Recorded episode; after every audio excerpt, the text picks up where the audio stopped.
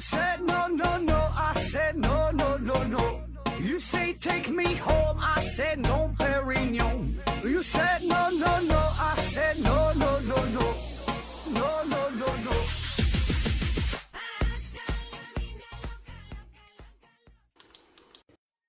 拼命探索，不计后果。欢迎您收听思考盒子，还是线上硬广啊？这个听节目送奖品，一个呢是美人茶公司提供的五大香这茶叶，一个呢是魅厨牌香辣牛肉酱五份儿。参与的方式详见节目下方的介绍。呃，同时呢，也欢迎能有新的赞助商入驻咱们的节目啊！也祝各位老板和老板娘们，嗯、快乐持久。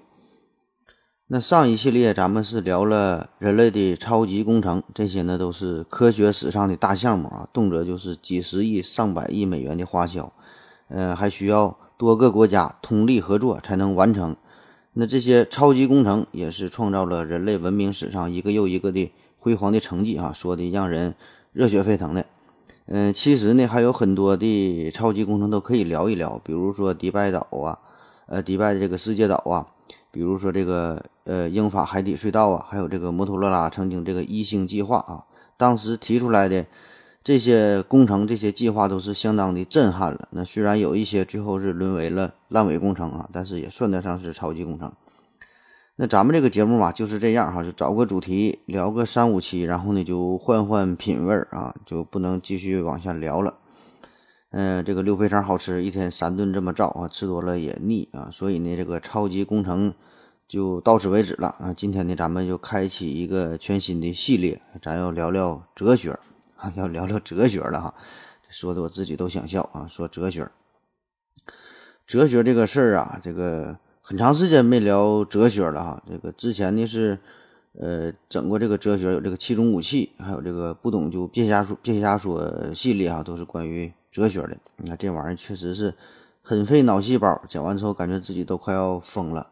所以呢，做一系列哲学的节目，我基本的都得缓个半年才能才能再整啊，不像是，呃，其他一些科学类这种这种传记的节目，呃，比如说这个爱因斯坦的大脑，还有这个什么居里家族哈，就这种故事，随便上百度找点内容，然后呢自己再瞎编点段子啊，凑合凑合就能水上一期。所以总有朋友问我们说，你挺好的一档科普节目，为啥总说自己是娱乐节目？原因就在于啊，我这个节目绝大多数的内容都是来源于百度啊，所以这个这还不够娱乐吗？但是这个哲学这个事儿它就不一样的哈，哲学这个确实不太好整，那你保证得做的有一定深度才行，才能对得起哲学这俩字儿啊，因为这个大伙儿一听啊就能听出来你这个水平如何，就能感觉到你是否是这功课做的足够足哈，是不是来扯淡的哈？你天天说这个。整的跟心灵鸡汤似的，大伙儿呢就不爱听，更没人给你打赏了。讲这么好，现在都都都几乎都没有没有人打赏了，所以咱还得努力。而且呢，今天咱要说的这个系列啊，这个呃非常的深刻啊，号称是哲学的三个终极问题啊，也是呃经常被戏称为保安的三大问题啊，就你是谁，你从哪来，你要到哪去。这三个问题吧，看似简单，那实际上深究起来呢很难。所以说，其实这个主题吧，这个这个这终极之问嘛，这个主题，呃，很早就想做了啊，可是呢，一直都没着手去整啊，一直都是在思考。那包括还有关于这个考古的这个利基家族哈，这个还有这个林奈和生物学分类故事啊，提过很多回，还有关于这个拖延症的话题呀、一直都想讲，特别是拖延症这个话题，前年冬天就开始想讲来着哈，一直拖延到现在，这都一九年夏天了。我争取在二零二零年的圣诞节之前哈，能把这个坑给填上。拖延症这个事儿啊，那么这几天呢，现在就是夏天来了哈，天气非常热嘛，大伙儿穿的是越来越少，所以呢，我就想起来要做一个哲学系列的话题哈，呃，正好挺长时间没没整哲学了嘛哈，咱就聊聊哲学。你可能会问哈，这穿的少和哲学有啥关系？你保证是想不明白。你要是能想明白，你就能当哲学家了。我是谁啊？我从哪来？我要到哪去？这三个问题啊，这个最早是谁提出来的，已经是没法准确的考证了啊。但一定呢，这是一个很古老的问题。呃，有人说呀，这个是苏格拉底提出来的啊，据说呢还刻在了他的墓碑上。反正这事儿呢，我是没找到确切的证据啊，我也没找到他的墓碑。可能呢是因为这个苏格拉底的名气啊比较大，呃，生存的时代呢也是比较久远，那所以呢把这个问题就放在了他的身上。那我倒觉得这个问题的提出啊，应该是更早啊，甚至是在这个茹毛饮血的石器时代，甚至是更早的时期，就一定会有原始人当中吃的比较饱的，然后撑着没事干的原始哲学家就考虑过这个事儿。那其实，在这个哲学上，这三个问题，呃，并不能算是特别终极的问题啊。比如说，这个还有这个存在与思维的问题。呃，人与世界的问题，人与上帝的问题，道德伦理的问题，死亡的问题，自由意志的问题啊，很多很多的问题都是非常根本的问题。这些问题呢，也是一直折磨着一代又一代的哲学家哈。那么，只不过就关于这个我是谁，我从哪来，我要到哪去，呃，这种表述吧，就是非常浅显易懂啊，更容易让大家去理解，所以呢，咱老百姓呢都能看得懂，都能听得懂啊。那比如说什么什么。呃，可知论呐，怀疑论呐，什么辩证法呀，形而上学呀，什么物质的第一性啊，对吧？你这玩意儿这一说出来，大伙儿都听不懂，都不爱听，就存在着一种抗拒的心理。所以呢，这种用日常口语的方式表达出来的与哲学有关的问题啊，同时呢，确实这个问题是包含着高度的哲学性，也是呃，在宗教方面也是有很大的困惑，对吧？所以这个事儿呢，就很容易让大家理解，也是很容易让大家去接受啊，就这么就是流传开来，越来越广。而且确实这些问题也会有意无意的触发大家呢去思考哈，没事呢，大伙儿呢都会去想嘛，都都很感兴趣。而且这三个问题也确实是呃代表了就刚才说的这几个很根本的问题当中的很大一部分，就是说呃用一种通俗的方式，就是换了一种表述啊，比如说我要到哪里去啊，这个这个其中一个重要的话题就是要研究死亡的问题啊，这个谁也逃不过去啊，所以这个大伙儿呢都会去。思考啊，所以这一系列哈，咱就从这三个看似很简单的问题去出发啊，研究一下整个中西方的哲学史。这个吹牛逼的毛病啊，还得尽量改一下哈。说的有点他妈太大了，中西方哲学史，咱就是随便聊聊天哈，随便扯扯淡哈。希望你能引起这个引起大伙儿的一一些一些思考，一些触动哈。呃，可能这种思考与哲学有关。更可能是与哲学几乎是没啥关系啊，就是随便想一想。所以你看，咱这个节目叫思考盒子嘛，它不叫科学盒子，不叫哲学盒子，不叫娱乐盒子啊，也不叫催眠盒子啊，咱叫思考盒子，就是让你思考。你一思考，哎，你就能学到东西；你一思考，上帝就发笑了！你一思考，你就困了。当然，咱也得事先声明一下，就是作为一个喜欢美食的、喜欢摄影的主播，与这个哲学专业呀，看似应该没有太多的交集啊。嗯，所以说我也没看过什么小逻辑哈，我倒是挺关心小萝莉哈，也没看过苏菲的世界啊，倒是听过苏菲的互译，呃，也没看过理想国啊，但是我很荣幸，我生在一个厉害国，所以呢，这个一个二甲医院的泌尿外科医生哈，根本驾驭不了这么庞大、这么深奥的话题。那么节目当中呢，一定会有很多说的不全面、不到位、非常幼稚、非常可笑，甚至是完全错误的内容。那么被你们嘲笑倒是无所谓啊，这个已经是新常态了啊。只是有一点的声明一下，就是希望，呃，有一些年轻的，比如说是九零后啊、零零后的，那么也包括一些年龄上挺老，但是，呃，这个挺幼稚的啊，就是人生经验不是特别丰富的朋友啊，呃，不要受到我节目内容的影响啊，别把你的世界观、人生观、价值观给扭曲了、摧毁了哈。这个事儿必须声明一下哈，咱们还是催眠为主，娱乐为辅，哈哈一笑，顺便科普啊。我现在我就发现，我上来这个闲扯的这个劲儿啊，这个越来越厉害了啊。坐这会儿硬唠十分钟哈，一点正事儿没说。哎，一会儿该有人退票了，下面正式开整。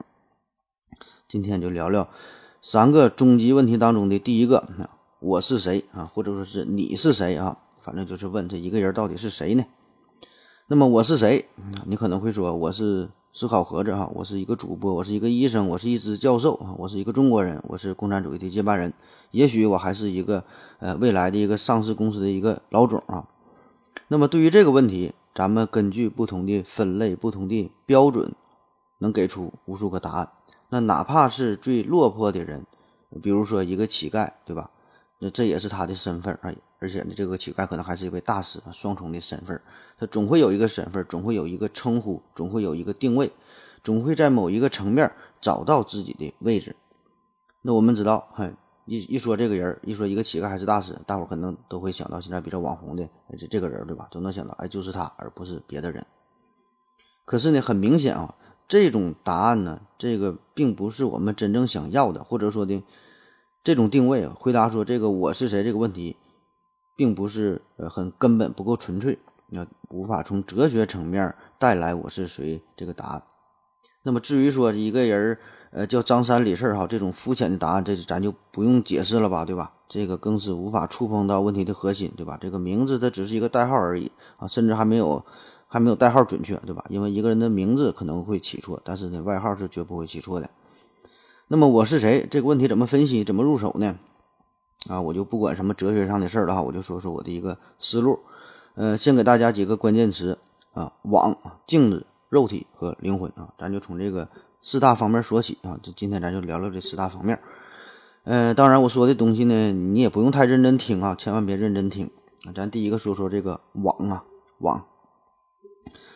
美国小说家怀特，他呢有一部著作叫做《夏洛的网》啊，可能有人看过。说的呢叫，在这个朱克曼家这个这个仓谷里边啊，啊有一只小猪叫做威尔伯哈，他呢和这个一个这个蜘蛛叫夏洛，他俩呢是好朋友，建立了非常真挚的友谊。那在这个小猪威尔伯在他有生命危险的时候，看似非常渺小啊，这个这个蜘蛛夏洛。他呢，却用自己的力量救了这只小猪，但是呢，这时这个夏洛呀，就这个蜘蛛啊，他的生命却是走到了尽头。最后呢，这个小猪是带着悲伤和感恩的心，抚养了夏洛的孩子，啊，这么个事儿。那为啥说你不用太认真听呢？因为我要说的这个网和夏洛的网啊，没有一毛钱关系。我就说说这个网这个事儿啊。那啥叫网？网呢，就是有这个线呐，这个绳啊。交织在一起的一种东西呗，就这种纵横交错的交汇在一起的组织，这这么一个系统。那我是谁？我呢，就是这个网上边一个个交织的点。这个马克思说过嘛，这个人的本质不单是啊这个呃某一个个人固有的这个抽象物，呃，而是呢它的这个现实性呢是一切社会关系的总和啊。这这话怎么理解？这个社会啊就是一张大网，每个人呢就是其中的。一个一个的节点，当然这个点呐，并不是说就是两条线交织的结果，可能是三条线、四条线、十条线、一百股线交织的结果。这个呢，就要结合每个人的社会维度了。那你触及了某一个维度，你就多了一个节点。那比如说，可能你有一天心血来潮，心血来潮哈，你买了股票，那你就多了一个维度，你就是成了股民哈，你这个点上面就多了一一一条线，有了更多的交集。那有一天你开始养热带鱼。那你也多了一个身份，你就是热带鱼爱好者，对吧？你也会结识更多养鱼的朋友。所以，当有人问你说你是谁这个问题的时候，你呢总会从自己成千上万个身份当中找到一个最合适的结果作为答案啊，回答有就有针对性的回答这个人。比如说去年我去参加视觉中国一个小庆典吧，这个主办方人员就问我说的那个何子老师哈，那个。呃，您具体是做什么的哈？您的身份是是是啥？那我呢，只能说我是呃沈阳摄影协会的一员，对吧？我不可能说我是土卫斯理工学院的名誉教授，因为跟这没啥关系。我更不可能说我是泌尿外科医生，对吧？因为跟这个他都不搭嘎，对吧？所以你这个就不能往上扯。虽然你有很多身份，那当然，至于这种层面的回答，仍然还是浮于表面。那就比如说你你会开车啊，你是一个司机；你总开车，你就是一个老司机。你穿上白大褂，你就是一个医生；你穿上了护士服啊，当然有可能你就是一个护士。所以说，当我们真正什么都不穿的时候，就是抛去这些东西啊，这个时候似乎呢才更能看清自己，而不是说靠外在的东西给自己定义上身份。也就是说，我们平时啊总是用这个两条交织的线来定义一个点，结果呢就是往往忽略掉了这个点本身的性质，而更在意这两条线了。而我们。要考虑的却是这个点本身。在这个电视剧啊，呃，《宰相刘罗锅》里边有这么一出戏哈，讲的是这个，呃，乾隆和刘墉洗澡的故事。就这时候这皇上岁数已经相当大了啊，那么这两个人呢就都赤着身子，呃，这个时候呢就是没有这种君君臣臣的约束，都是呢以两个真正人的身份来谈话哈。为什么把这个人这个字说的这么重？因为在古代封建社会当中，多数情况下。多数的人啊，都不是以人这个身份存在的，嗯，都是玩一场呃角色扮演类的游戏啊，就是在这种游戏当中就开始玩的好呗，对吧？谁玩的好，谁就活得长，谁官就大。那咱继续说这个洗澡的这段戏，很多朋友可能都看过哈。如果你没看过这部电视剧的话，也建议你看一下这个桥段。这时间很短，可能就三五分钟，就俩人的在澡堂子里边的一个对话。看过之后啊，我想多少呢会给你带来一下，也带来一些启发，能够从中呢呃感悟到一些东西。就是说，你看问你是谁嘛，对吧？那么你是皇上哈，你是九五之尊，你是全世界的主宰。可是呢，这些都不是你真实的身份就是你脱得一丝不挂之后泡在澡堂子里边。那么此时你已经没有了社会这张大网啊，没有了这些身份。这个时候你又是谁呢？对吧？这个时候，换着谁都会迷茫啊，皇上也是如此。同时呢，换着谁这个时候都会更加的清醒，那都会找到自己的位置，这个生活就变得简单了。那么刘墉呢，就是直言不讳的评述了这个这个皇上的这个一生生平啊。然后你质问他说是你是想做一个真人，呃，还是想做一个假神？换句话说，就是你是谁哈？你想当做谁？你想做一个洒脱但是不完美的人，还是说想扮演一个，呃，这个非常伟大、呃，非常光明啊、非常正义，但是呢很虚伪的神呢？所以大家没事就多洗洗澡啊，不管是泡澡澡堂子还是洗洗淋浴都行。嗯，也是也是建议大家多跟朋友一起洗洗澡，因为这个洗澡的时候呢，可以呢展现出最真实的自己，也可以呃接触到最真实的别人，就放下所有的面面具哈，放下所有的呃。束缚啊，以这最真实的性情来面对别人，来面对自己。好了，咱们先休息一会儿。我要跟正南去尿尿，你要不要一起去啊？我也要去。哎，风姐，我要跟正南、阿呆一起去尿尿，你要不要一起去啊？好了，喝了口水回来，咱们继续聊。嗯，说第二个关键词叫镜子。那镜子，这是啥意思呢？就关于我是谁这个问题呀，一个呢是我以为我是谁，一个呢是你以为我是谁啊？大家得出的答案是完全不一样的。这个我呢就像是一块镜子，你用蓝色的光来验证我，那你得到的就是蓝色的答案；你用红色的光来验证我，你得到的就是红色的答案。可是呢，不管是红色还是蓝色，这个都不是真正的我。那当我们每个人想要去回答我是谁这个问题的时候，都会遇到两个非常严肃的问题。就是不能与不想，啊，就是很多时候你不能回答你是谁这个问题，即使你想回答啊，你也回答不了啊，就是不能与不想。那同样，当我们想要了解别人的时候，也会面对着这样的问题，就是很难，呃，去真正的了解别人。所以呢，最后的结果呢，就是每个人呢都会有意无意的把自己给封闭起来，呃，隐藏一些东西，同时呢也会刻意的展现一些东西。所以呢，就是谁也不了解谁，哈，大家都找不到答案。举个例子哈，本来呢，每个人都是一块透明的玻璃，可是呢，为了隐藏一些东西，同时也为了展现一些一些东西，我们呢就会把自己本来是透明的镜子嘛，就会变成呃透明的玻璃嘛，就会变成镜子啊。通过反射光线，间接的表现自我，同时呢，反射出的光线也可以照到别人，也就是照到别的别的这个镜子上边，这样呢，也就是间接的了解他人了。那么这个时候，我是谁哈？我就是反射出来的光线，而不是这个玻璃本身。就比如说我在呃麻省读博士的时候，这个隔壁宿舍啊有一个哥们儿，就是特别呃喜欢穿着，就是对这个衣服啊，对这个穿特别的讲究啊。这小伙子长得确实也帅哈，也会穿会打扮，全身上下都是名牌儿。呃，可是呢，呃，大家都知道他这个家庭条件呢，呃，一般哈，很一般。那说的好听点儿，这就是注意自己的穿着打扮，注意自己的形象；那说的不好听点儿啊，这就是打肿脸，打肿脸充胖子。那么这个呢，就是他的一面镜子，他呢就想通过自己光鲜亮丽的反射光来表现出自己非常光辉高大的形象，这个就是他想让我们感受到他的样子。当然，至于他到底如何哈，我们呢并不了解。我想呢，呃，多半情况之下吧，就是在某每一个孤独寂寞的夜晚哈，他也会思考这个问题哈，就自己到底是谁呢？那为啥会出现这种情况？就是因为这个社会很多时候呢，并不是，呃，会去在意你真的是谁哈，在意的就是你表现出的样子。按理来说呢，评价一个人呢，本来应该是看他的品德，看他的能力，看他的成就，看他的贡献，叫路遥知马力，日久见人心。可问题是呢，你日的不够久，你就不知道人心，你就不知道我是谁，你就不知道你是谁，对吧？所以呢，就无法打破信息不对称这个壁垒。大家呢，只能是努力的互相试探，互相表演，呃，最后呢，没有正确的答案。这个生活就是这么的无奈。包括大师也是如此啊！你看这个大师都得是死了好多年之后才能出名，才能得到社会的认可。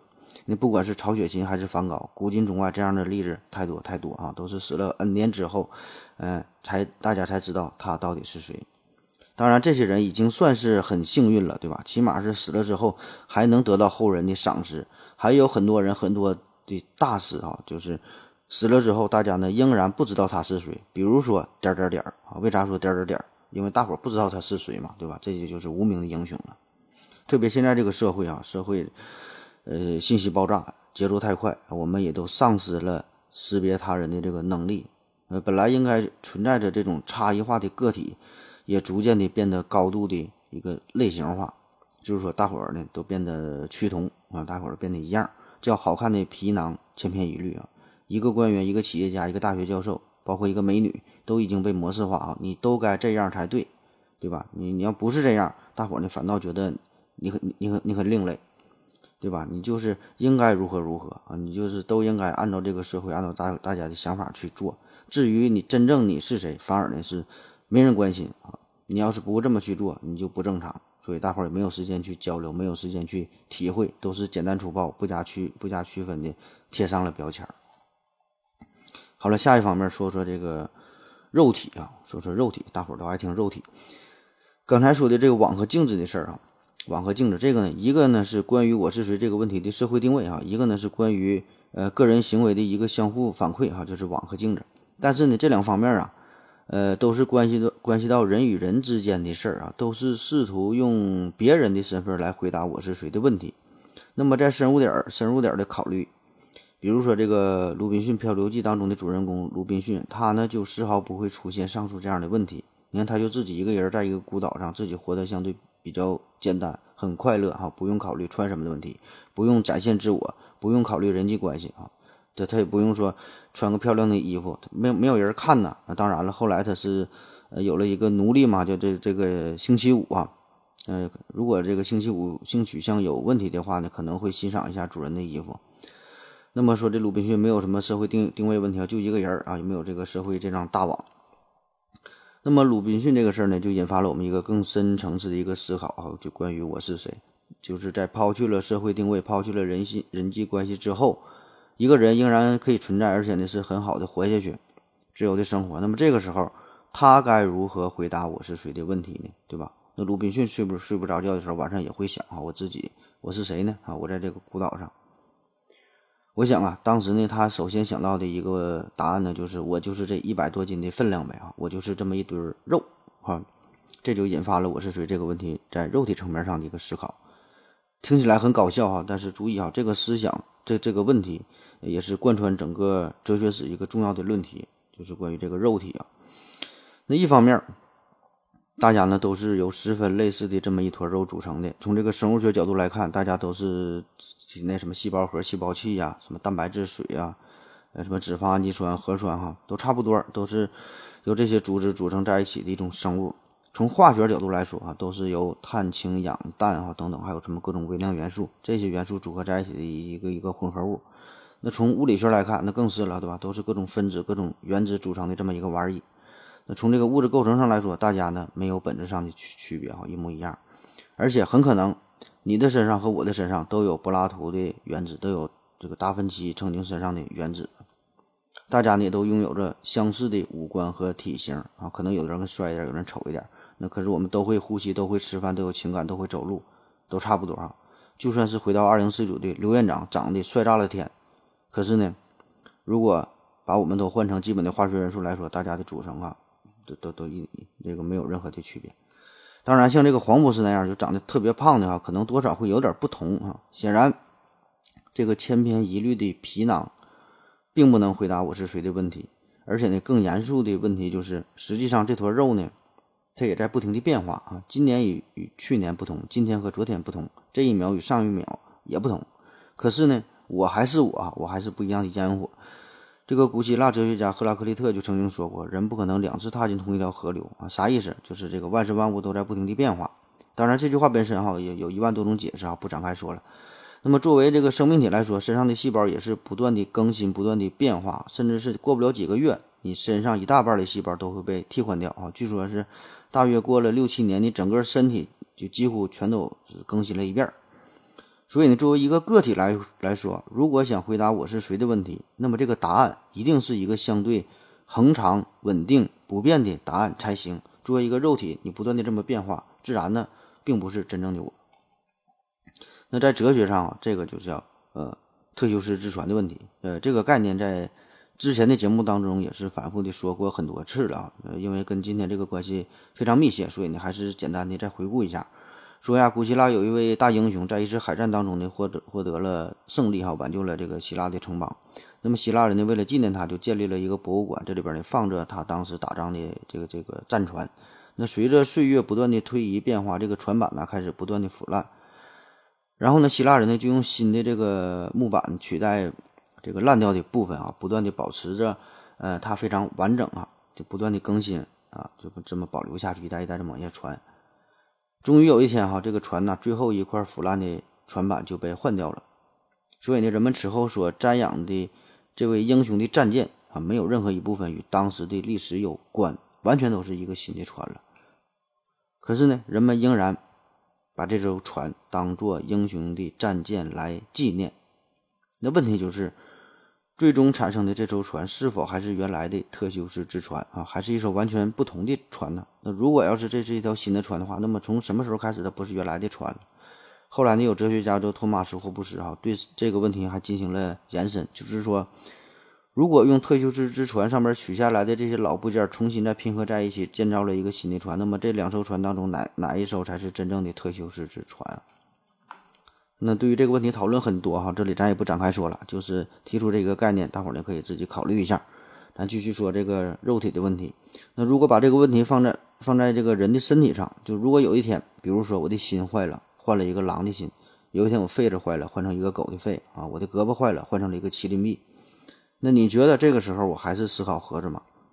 当然，这个问题相对来说是比较简单，对吧？这个当然我还是思考盒子了，因为对于手机前的各位听友来说，最重要的、最有标志性的就是我的这个声音，这个催眠的嗓音，这个没有变哈，一听还是会睡着的。可是如果我们再深入的想一下，比如说有一天我的喉咙也坏了啊，换成了李丽红的声音，那么此时答案又是如何呢？可能你仍然觉得这个还是思考盒子这个节目哈，我还是我，虽然我的声音变了。但是呢，整个这个表述的风格，呃，没变啊，节目的风格还是这样，那就还能接受。所以呢，觉得我还是我。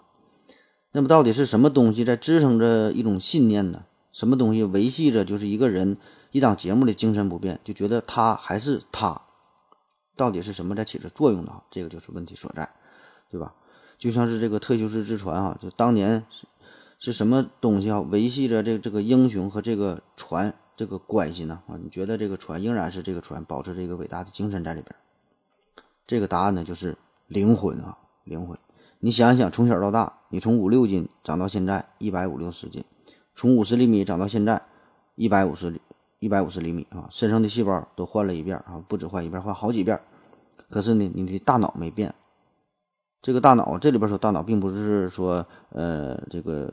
生物学上，这个神经细胞这个发育没变啊，这个什么神经神经细胞的这个特点，并不是这个事儿。这个大脑呢，只是一个代称，就只带着只带着灵魂或者说是精神，反正就是这种能够传承下去的类似的这这个东西这个概念吧。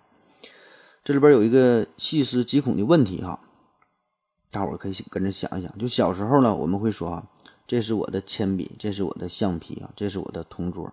长大了会说呢，这是我的车，这是我的房，哈，这是我的男朋友，这是我的女朋友。某个部位疼了呢，会说，嗯，我的脑袋疼啊，我的我的屁股疼啊，我的胃疼。我们都这么说啊，似乎也没有什么问题。可是呢，当我们用我的这个词语表述的时候，这也就意味着本来这个东西可能并不是你的啊，也可以是别人的。比如说这个铅笔原来是小明的，原来是小刚的，后来给你了，就本来跟你没有什么关系，由于某种原因跟你扯上了关系，原来是别人女朋友，现在跟你了，对吧？所以就变成了我的。所以呢，当我们说我的身体这四个字的时候呢，实际上是非常诡异的，对吧？你仔细想一想，我的身体，那么我是谁呢？对吧？我这个身体归属于谁呢？这我到底是谁呢？对吧？这个身体原来跟你是啥关系呢？那我和这个身体是一种怎样的联系呢？那一说我的身体，好像我和这个身体啊并不是一体的啊，好像后归后归你的，这个这个身体只是附属于我一样，感觉这就有点像上帝的视角啊，来审视自己啊，来审视自己，来看自己的身体，就像玩游戏一样，就你控制着这个超级玛丽，让它跳，让它吃大蘑菇，让它顶金币啊。你要想想，我们抬起胳膊、抬起腿也是这样，好像呢，就是我们操控着一个物件来控制着它，想让它如何如何。特别是当我们回忆过去的经历啊，你想想，你回忆过去的经历，多半呢都是以第三人称的角度来看待自己，呃，来回忆自己与周围的关系。你想想，你上学的时候自己坐在哪个位置哈？看看你和老师的是什么关系，就感觉自己啊更像是一个看客，就是看着自己的肉体与周围的人呢进行互动。比如说，你回忆上周你与朋友一起吃饭，算就比如说算上你一共是四个人，俩呃四个人面对面这么坐着吃火锅或者是烧烤。可是，在这个回忆的过程当中，就是你现在想过去的这个事儿的时候，你并不是以你当时的这个视角来看待其他三个人，而是以隔壁桌的视角，或者是服务员的视角，甚至是飘在空中的一个视角来看待这四个人。那如果你也有类似的感觉哈，你你就会理解了，就是我是谁当中的我，并不是指的那个坐在桌子上吃饭的肉体的我，而是在旁边偷看你的那个我。说的有点瘆得慌了哈，感觉真真有点像灵魂的这个概念。这灵魂这玩意儿有没有，咱不知道哈。可是呢，一讨论哲学上这个有关的问题的时候呢，难免呢都会触碰到类似的思想啊。这个咱就不就继续往下说了，我得去尿个尿了。我要跟正南去尿尿，你要不要一起去啊？我也要去。哎，风心，我要跟正南、阿呆一起去尿尿，你要不要一起去啊？嗯，好了啊，尿了个尿回来，继续聊啊。该说第四大方面的这个灵魂，其实啊这么说并不准确哈，咱就拆成两个小方面吧。呃，一个呢叫记忆，一个呢叫做人格哈，分别说一下啊。先说说记忆，那什么是记忆，对吧？就是过去的东西呗，就是故事。哲学家约翰洛克他的个人身份记忆理论认为，说是经验的记忆让你成为了你。啊，在这个电影电视剧当中啊，经常有这样的桥段，就说一个人出车祸了，或者是别的什么原因啊，就就变傻逼了，失忆了。那么他以前的这些事儿哈，全都是记不住了。那么以前的所有这些人啊，跟他呢也是摆脱了关系，他就不再是原来的自己了，就开始一个全新的生活。那么直到他的记忆恢复以后，想起了曾经的过往的这些事儿啊，他才知道自己是谁，才找到了自己。那么从这个层面上来说，这个记忆确实呢，就与一个人的身份画上了等号。那对于刚才说的这个特修斯之船这个事儿，他的记忆就是曾经的这个英雄故事啊，而不是说他当时具体的使用的这个武器或者是这个船这个这个战舰哈。大伙儿口口相传的呢是关于这个船的故事，比如说当时这个位置啊可能受了敌军的重创，可是呢我们并没有认输啊，而是呢继续的战斗下去，可能是这个海水啊一点点的都。通过这个破洞都都都渗到这个船里边哈，这个船都要快要沉了，大伙儿呢排除万难，经过努力哈，最终胜利了。那么这个故事会一代一代的流传下来，后辈们看到的这艘船这个模型，不管是真船是是模型，还是说的木头制的、塑料制的哈，都不重要，这些都不重要。重要的呢，就是在他们心目当中哈，已经已经有了这个可歌可泣的战争的画面，这个故事还会不断的呃继续的传承下去。嗯，这个就是故事赋予一个人。赋予一个物的灵魂，也就是让这个人或者是这个物啊，不同于其他的人、其他的物，这也就是英雄和这个船，呃，能够存在、能够延续下的一个重要原因所在。那我是谁？我呢，就是过去的这些故事的一个集合。那你想想，你有几个真正的朋友啊？你几有几个真正的好朋友？为什么你和他们是好朋友呢？对吧？一个重要的原因就是因为你们有着共同的故事，有着共同的经历。那有了这些故事，就把你们结合在一起，就让你觉得他和别人不一样，彼此呢更加了解，也产生了更深厚的感情，啊，叫一起同过窗，一起扛过枪，一起飘过场，一起分过章啊，这些都是刻骨铭心的经历啊，就让你们觉得他和别人不一样啊，你们的关系不一般。你也可以幻想一下，如果有一天早晨醒了过来，呃，你的爱人忘了所有过去的事儿啊，大脑一片空白，就不认识你了，那你觉得他还是他吗？那当然了，对于你的爱人来说，他是非常的开心哈，觉得自己换了一个伴侣，玩玩哈也挺好。可是你会怎么想呢？对吧？你一定会感觉这个人不是原来的人了，对吧？他他他他变了，这个变了远不是说少了一个耳朵、瞎了一只眼睛这么简单。那面对这种情况，你就不得不重新开始审视一下这个人啊，这是完全另外的一个不同的人，你要开启一个全新的生活。当然了，我们也可以设想一个更极端的例子，就假设呃未来的某一天，我们每个人的。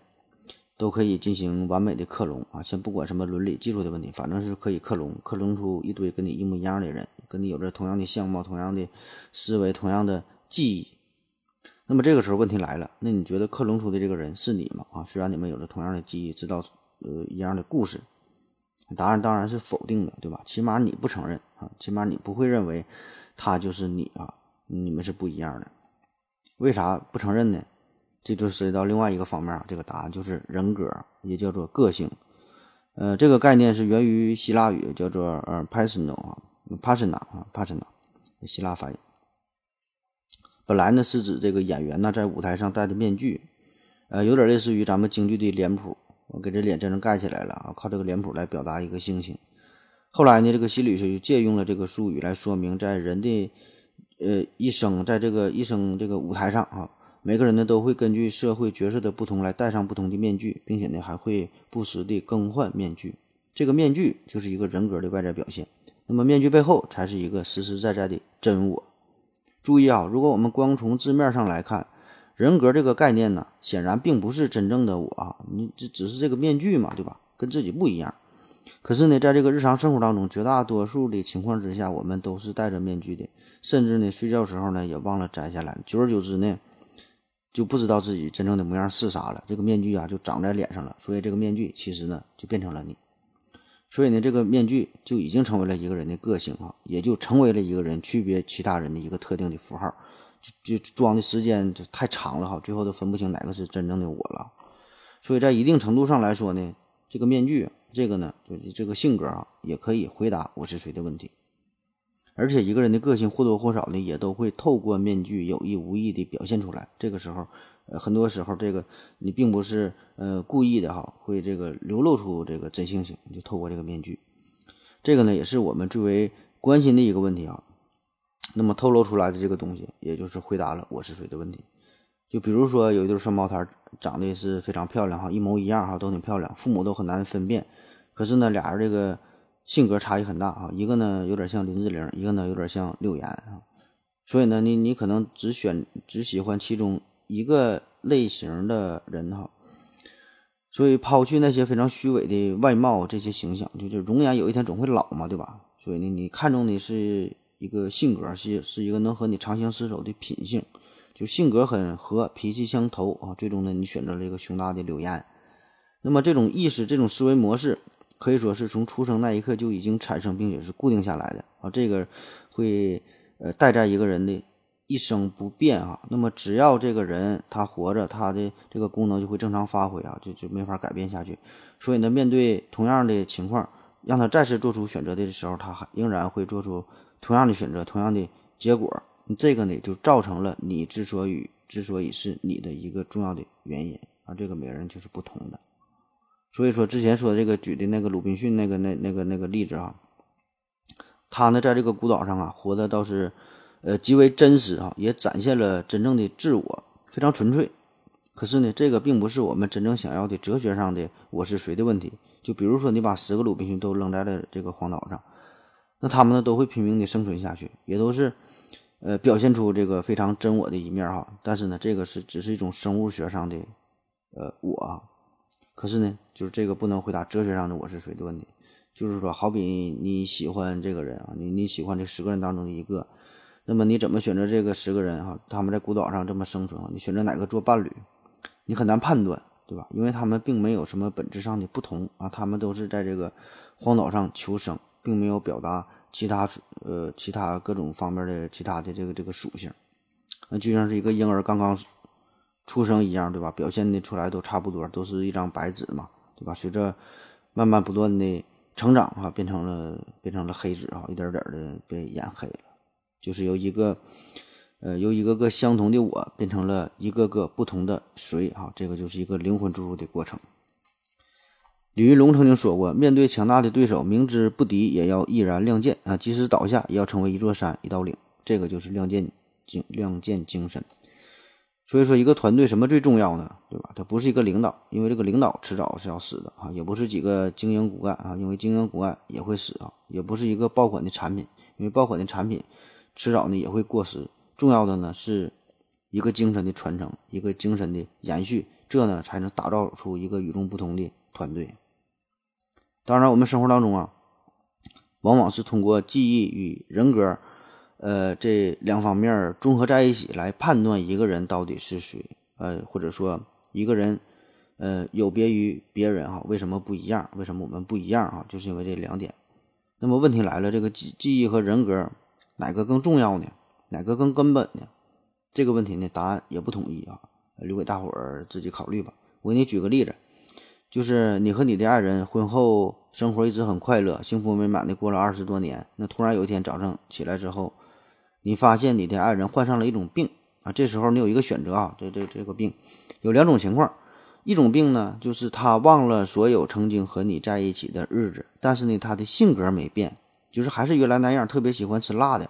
爱吃这个红辣椒炒绿辣椒啊，吃大蒜蘸芥末，而且呢不爱洗碗，呃也会忘了你的生日，但是呢，他会时不时的给你带来一些小幽默、小惊喜，这个性格还是这样啊。另外一种情况呢，就是这个人保持着原来所有的记忆，就以前的这些事儿，跟你在一起这些故事他都知道，但是呢他的性情大变哈，性格跟原来完全不一样。本来这一双袜一双袜子能穿八天，现在呢变得有洁癖了啊，上午穿一双，下午穿一双。本来呢，他喜欢熬夜，现在不行哈，早睡早起，嗯，也不爱吃炸鸡，不爱喝啤酒了啊，现在就开始喝可乐了。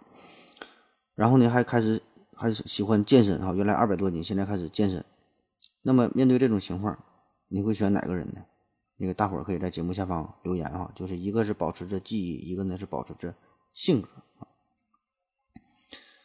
嗯，最后啊，关于我是这个问题吧，这唠了半天，也没给出一个相应的答案，几乎呢也没太从哲学方面深入的考虑哈，就是瞎聊一通啊。因为本身这个这问题就没有一个标准答案，更重要的我就说嘛，就是一些思考呗。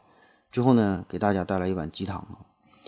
虽然我是谁这个问题吧，没有一个标准的答案，但是呢，这个问题很好啊，大家呢也不妨没事就多想一想，每个睡不着觉的时候你就想一想我是谁哈。这个生活当中可以说所有的问题，其实呢都是我是谁的问题。比如说你为什么不快乐，对吧？穷当然是一个很重要的原因，可是有钱就快乐嘛？那有钱当然快乐啊，起码能比没有钱时候快乐。但是呢，呃，也不是百分之百就全部快乐，就是完全的快乐。他也有烦心的事儿，也有不开心的地方。你看这个百度这个 CEO 哈，呃，连连红啊，他不是头一阵吵吵要要当当院士嘛？为什么呢？哈，为什么他要当院士啊？这个你可以从社会关系学、从这个经济利益很多方面加以分析。那如果套用今天这个话题啊，自然就是因为他不知道我是谁吧，就非常的迷茫，就他没法找到自我，他回答不了这个问题。不只是说作为一个互联网企业的大咖，他的公司危机重重啊，经营理念被人唾弃啊，这个只是一方面。作为一个人，作为一个个体来说，作为一个自然存在的人来说，这个金钱也没能。帮他回答我是谁这个问题，所以呢，他就要需要从其他的这个维度来寻找答案。他想试图当个院士啊，就是想来认证一下自己，想来改变一下自己，要想要寻求这个答案。当然，能不能回答这个问题，仍然还是不知道。再比如说这个刘强东哈，有钱没？当然有钱，对吧？老婆也漂亮，可是呢，他也没能很好回答我是谁这个问题，对吧？他。就是这个我是谁？我是一个老公嘛，对吧？我是一个好老公嘛，他就没能回答，所以呢，他也需要在其他的维度呢找寻答案啊。可是呢，结果也不满意。再比如说马云啊，功成名就，激流勇退啊。从积极的角度来说，他是看破红尘，隐退江湖。呃，当然也有人传言，可能是来自于呃政治方面的压力，很多原因吧，对吧？其实我倒觉得一个重要的原因，同样就是也能也是没没能回答我是谁的问题呗。网上流传说这个马云呐，马云说最后悔的事儿就是创办了阿里啊，大伙儿呢都把这个话他这说的这个当成一个笑谈，对吧？反正是你你这有钱嘛，对吧？可以随便吹牛逼，你说啥都行。但是呢，我觉得吧，他说这句话说后悔创办阿里这个事儿，有很大成分可能就是确实是他真实内心的想法。原因就是呢，他没能想明白自己到底是谁，对吧？当初给自己的定位就非常的模糊，就想闯一闯、干一干，或者说呢，当初的目标就是想赚钱。那为什么想赚钱，对吧？因为当时穷嘛，觉得有钱就很就很快乐，大伙儿都觉得有钱很快乐、很幸福，所以就就就拼命想赚钱，就跟着学呗，对吧？稀里糊涂的就努力赚钱，最后呢还成功了。那么如果抱着这种态度的话，那么在奋斗的初期。呃，在奋斗的过程当中，可能都会很快乐，因为很简单，不用考虑这些事儿。可是到最后，如果你仍然以金钱为目的的话，那么最后你一定会迷失自我。有很多电影当中，它都是呃这个思路嘛，就是各种富豪对吧，开着游艇啊，坐着私人飞机，呃，老了老了钱了哈，没事就全世界的旅游。可是呢，天天还是愁眉苦脸的哈，这不是我想要的生活。你看，虽然有点夸张，但是确实有几分道理。究其原因，就是没能回答我是谁。所以最后得到的东西，你不可能满足自己。那么究竟你是谁？哈，这个问题啊，我不知道啊，别人也不知道，谁也不知道。世界上最了解这个问题答案的人，你想回答你是谁？哈，就是你自己才最知道，你自己最清楚，你自己最权威，只有你才能对你自己的生命进行负责。哈，虽然你找不到正确答案，但是呢，你比别人知道的多一点，所以呢，自己努力吧。呃，最后用胡适先生的一段话结束今天的内容。就胡适先生说过：“说争你们个人的自由，便是为国家争自由；争自己的人格，便是为国家争人格。自由平等的国家，不是一群奴才建造起来的。”好了，感谢各位的收听，谢谢大家，再见。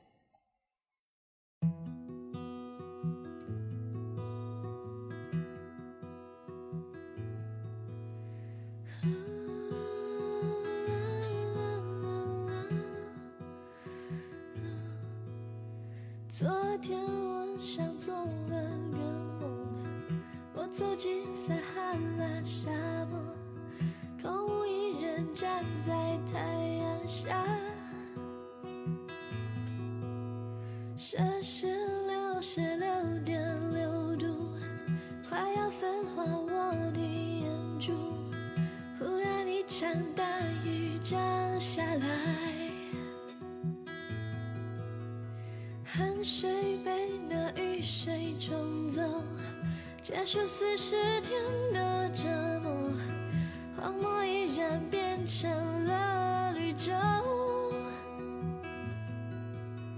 彩虹下有一棵大树，大树上有一个苹果，咬下一口我就真明白。可不可以让我再让我再一次回到那个美丽世界里找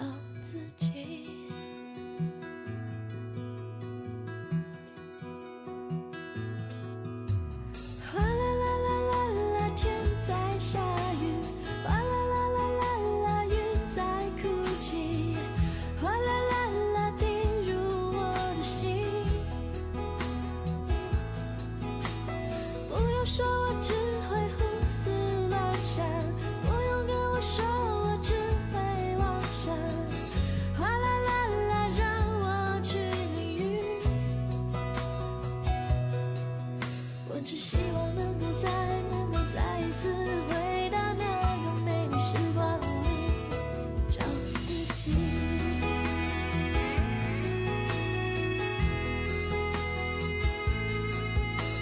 记忆在公车像个沙丁鱼，上班下班